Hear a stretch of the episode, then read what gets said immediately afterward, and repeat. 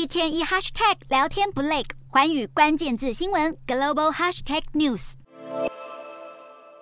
英国执政的保守党预定在当地五号揭晓新任党魁。备受看好的外交大臣特拉斯在四号受访，强调他一旦获选并出任首相，就会马上处理能源问题。特拉斯强调他会双管齐下，一面解决国民生活成本高涨的危机，一面提出经济成长的刺激计划。他在竞选期间也曾说要检讨英国央行，引发关切。对此，他也有新的委婉表态。特拉斯在外交大臣任内还一再表示，西方国家必须时常检视中国的野心。他针对香港国安法批评北京当局，也在美国议长裴洛西访台后召见中国驻英大使郑泽光，要求对方解释北京的围台军演。不少分析认为，如果特拉斯接下首相大位，很可能会把批判中国的话语确实付诸行动，发展更加实际的对中强硬路线，可能让英中两国合作的黄金时代画下句点。